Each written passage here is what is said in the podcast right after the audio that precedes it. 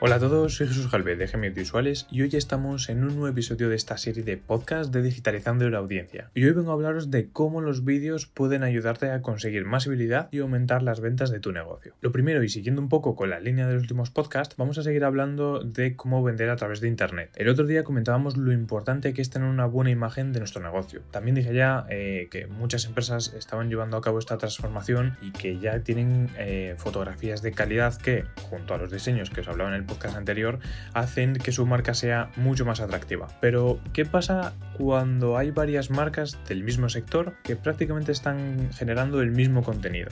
Y aquí es donde entra el vídeo. Y sé que muchos de vosotros pensaréis, joder, otra cosa más, otro gasto, es gasto tras gasto, esto no acaba nunca. A ver, lo importante a la hora de adentrarse en el mundo digital, lo primero es saber dónde te estás metiendo y sobre todo, y muy importante, adaptar tu negocio. No es solo el cómo te vas a mostrar los clientes, cómo te vas a publicitar, etcétera, sino el hecho de eh, adentrar bien esta parte de digital, hacer la digitalización de una forma lo más correcta posible para que no solo sea de forma externa, sino que de forma interna eh, digitalices no solo pues, las redes sociales, la página web, etcétera, sino que todo el modelo de negocio se digitalice. Y como digo, lo importante es adaptar este modelo de negocio. La idea es integrar todos estos nuevos medios de publicidad dentro de los gastos de una forma recurrente, porque al final es eso, es publicidad y es marketing, y hay que adaptarlo a, como digo, nuestro modelo de negocio. En Gemia, por ejemplo, hemos adaptado nuestra creación de contenido para que, dentro de nuestros packs de redes, cubramos absolutamente todo, desde las fotografías, pasando por el diseño de las mismas, para poder eh, hacer campañas concretas, etcétera, hasta eh, los vídeos llamativos que capten la atención de los clientes y que, bueno, al final hay un montonazo de formas de hacer vídeo que ahora los vamos a ver. Así que volviendo al vídeo, se puede decir que em, este vídeo es el segundo paso para marcar la diferencia con la competencia. El primero era crear una fotografía y un diseño de calidad. Este es eh, un segundo paso para poder diferenciarte y transmitir aún más los valores de marca. Al final, y en mi opinión, es dar un salto eh, de calidad dentro del audiovisual, porque proporciona mucho más valor que una imagen. Pero una cosa no quita que tenga que estar la otra, porque alguno pensará, joder, pues hago un vídeo y listo. No es exactamente así. Porque si tu contenido al final no incluye imágenes fijas, o sea, fotografías de calidad, al hacer un vídeo y lanzarlo atraerás a mucha gente, desde luego.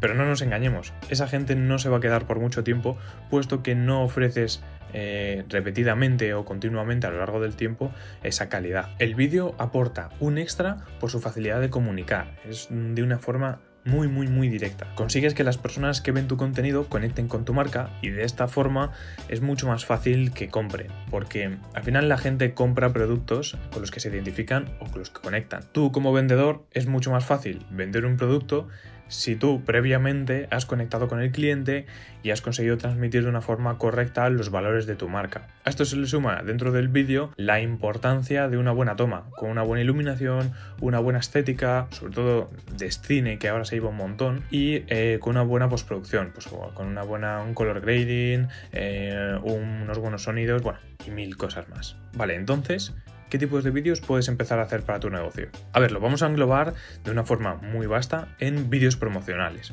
Al final, eh, lo que estamos hablando es de hacer vídeos para redes sociales, para la web, para el mundo digital, que al final es contenido promocional puro y duro. Los primeros serían los spots como tal, o sea, una campaña de publicidad importante, con mucho equipo y trabajo detrás, eh, normalmente con una estética de cine muy marcada eh, y básicamente un spot que entra por los ojos. Este tipo de spots suelen ser los típicos que ves en televisión, en YouTube, en anuncios, etc.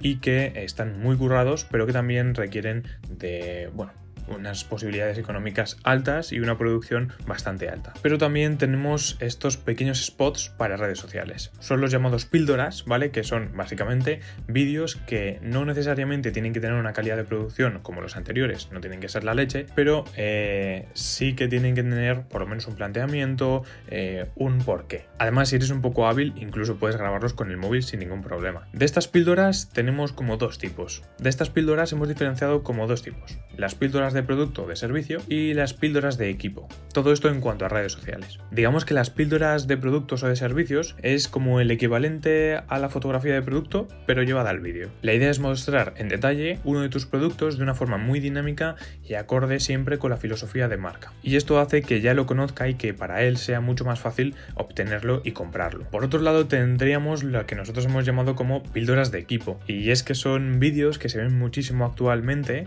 donde se reconoce al personal de una empresa donde pues, cada uno eh, se presenta como uno de los trabajadores explicando cuál es su trabajo y eh, explicando básicamente en qué va a ayudar el cliente. Esto es súper, súper, súper importante porque al final lo que haces es que el cliente esté mucho más cerca de, eh, de la empresa. Eso significa que cuando el cliente vaya por primera vez a la empresa a comprar, ya sabe lo que se va a encontrar e incluso puede conocer a los trabajadores, puede conocer dónde están los productos o puede conocer directamente el producto. No hace falta ni que se lo enseñes. Y ya por último nos encontramos con los infoproductos, los cuales pueden ser tanto el producto final de una empresa, como por ejemplo una empresa que venda cursos online, como pueden también acompañar en el proceso de compra del cliente. Más adelante, de todas formas, hablaremos de un episodio completo de este tipo de productos, puesto que son, como digo, muy concretos y eh, dan para mucho. Y bueno, ya estamos casi al final del podcast. Eh, si has llegado hasta aquí, muchas gracias por escucharlo.